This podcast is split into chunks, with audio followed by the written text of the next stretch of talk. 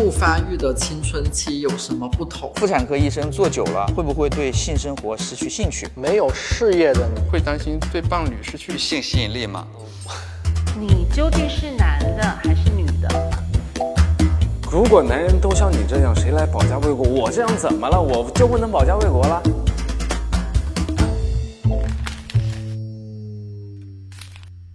大家好，我是黄建杰医生。大家好，我是六层楼。我是长得有点像岳云鹏的一名妇科医生，我叫赖志文。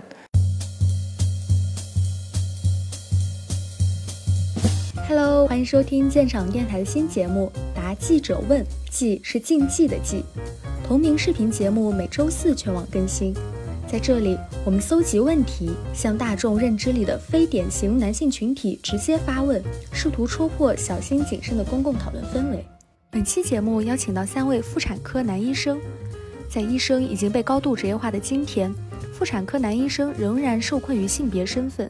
他们会被问起检查女性患者身体时是否会有生理冲动，甚至被怀疑是否心理变态。而他们本人又是如何看待这份职业，如何看待女性患者的身体呢？答记者问第三集，对话妇产科男医生。第一个问题。病人或家属看到是男性妇产科医生时，一般会有哪些反应？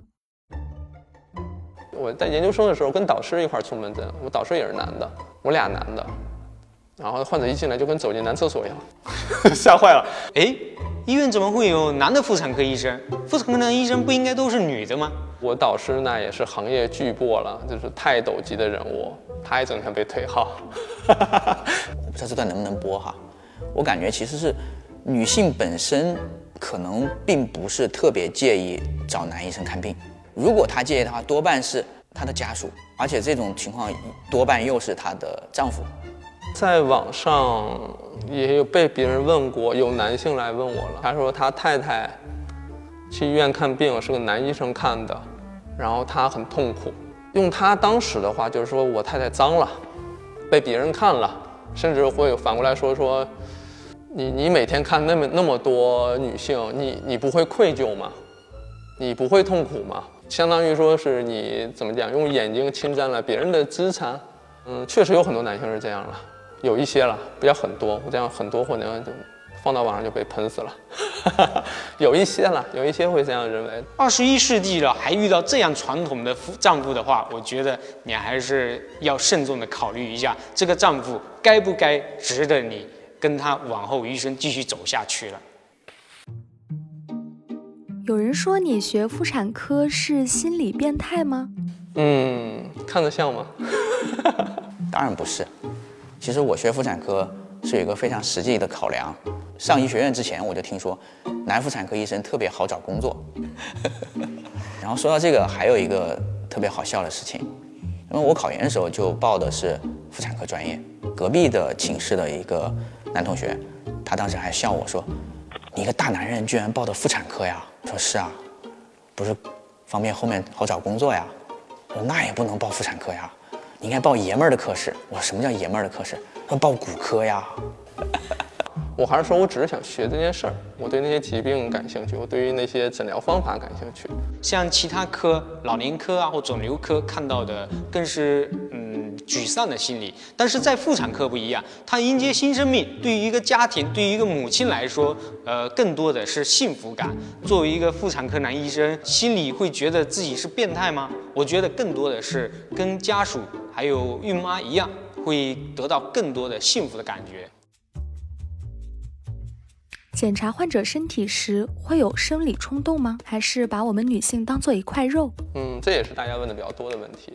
我自己是觉得不会有。我们并不是第一天上临床，第一天看见人体，但是我会有心理的冲动。这种冲动是什么？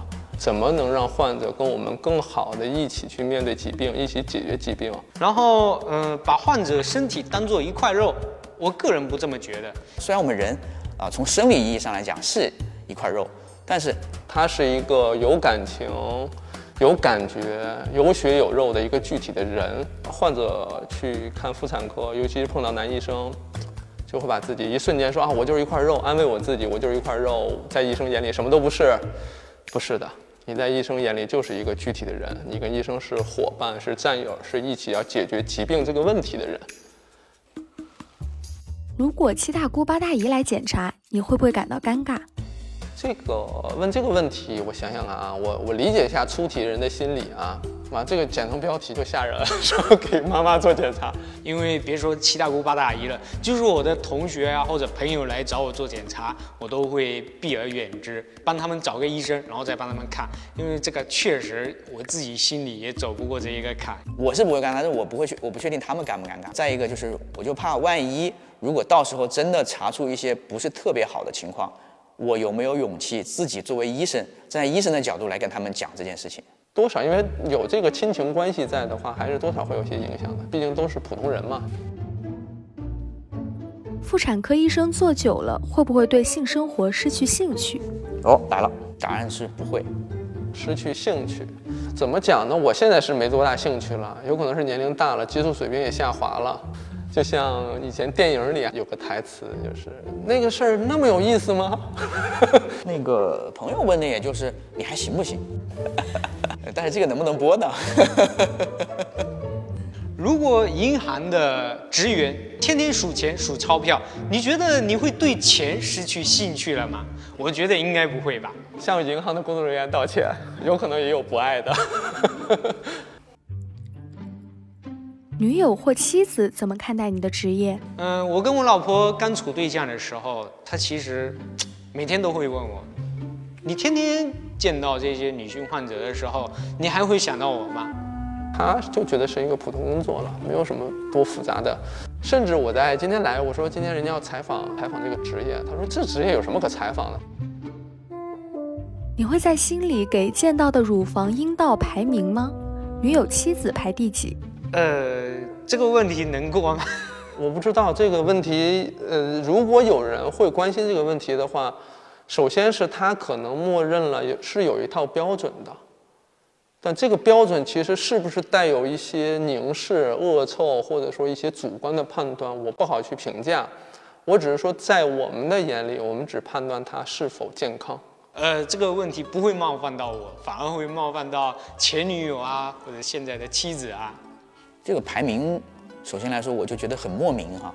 对于一个人来说，每一个人都是独特的，怎么可能去做排名？我觉得这是当下的一种思潮吧，就是喜欢搞排名，不管什么都喜欢搞排名，什么 top two、top ten，我们不应该把关注点放在呃这种身体焦虑上，不应该再再进一步的助长这件事情。从事这份职业最困难的事情是什么？你后悔过吗？哦，哪个职业呢？我的现在是哪个职业呀？是科普吗？还是妇产科医生呢？要是说现在女性科普这件事儿的话，这个职业最大的困难是，呃，有那么两种声音，我印象比较深刻啊。有一种声音就是，你一个男的为什么老去帮女的？这是很多男性有时候会问的问题，他会觉得说。他把我当做同类，他会认为我们都是男的，你应该替男的说话，只是因为性别的一件事情，所以我就说你不要把我当男的，我不是男的，我甚至连人都不是，好不好？我们只是关注知识点就好。甚至有人会说，有一次啊，在网友就是评论说老六，你在用事实讨好女性。这个这个这句话，我真愣了好几好长时间。我说哇，这个。这个逻辑，我在用事实讨好女性。事实就是事实，我们要尽可能勇敢的去面对事实，而不是把事实推向左边或右边。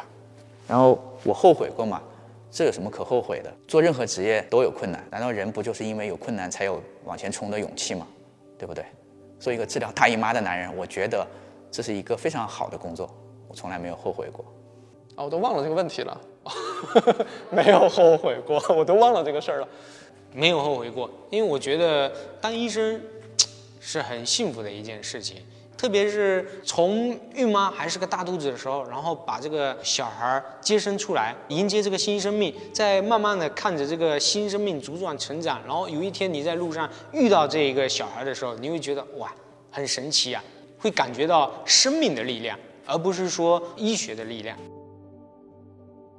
如果不做妇产科医生，你会选择什么样的职业？这个事情，说实话，我还没想过。我感觉我这辈子应该就是吃女人饭的人。你如果让我现在现想的话，我想了想，我可能会去做入殓师。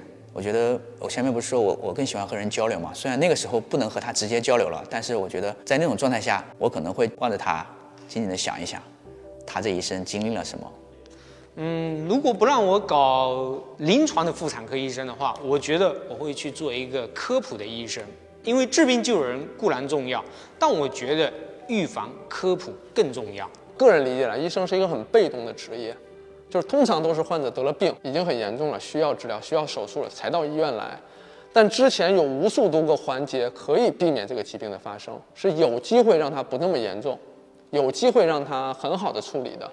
光人流这一方面，我在做门诊的时候，其实每天每天都有很多年轻的女性过来做人流，有的人甚至会过来做人流做个五六次，呃，人流做多了，后面会导致子宫内膜越来越薄，然后不育啊、宫腔粘连啊等等等等，对于一个女性的伤害，身心伤害都是巨大的。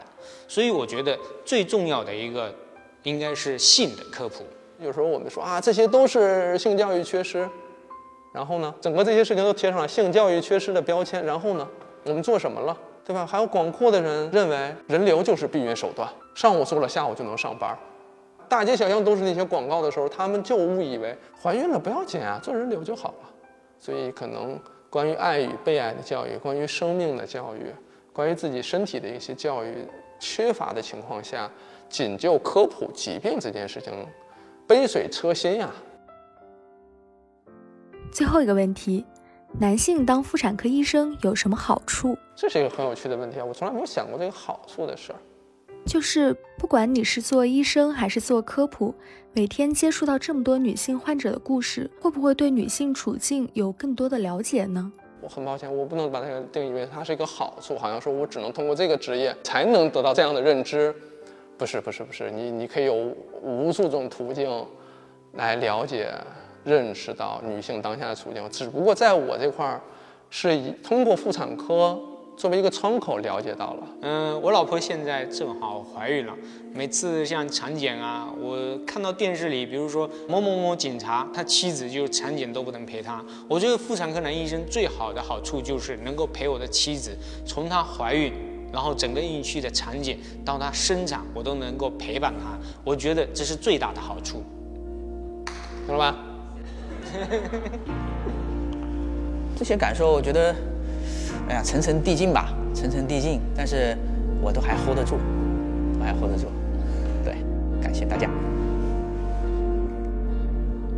感谢你的收听。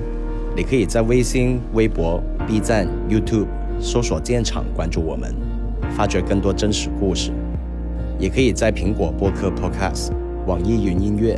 喜马拉雅、小宇宙等平台收听节目。如果你有什么建议，或者想跟我们聊聊的，欢迎来信到我们的电子信箱：talk to arrow factory at 一六三点 com。本期节目就到这里，期待下次相会。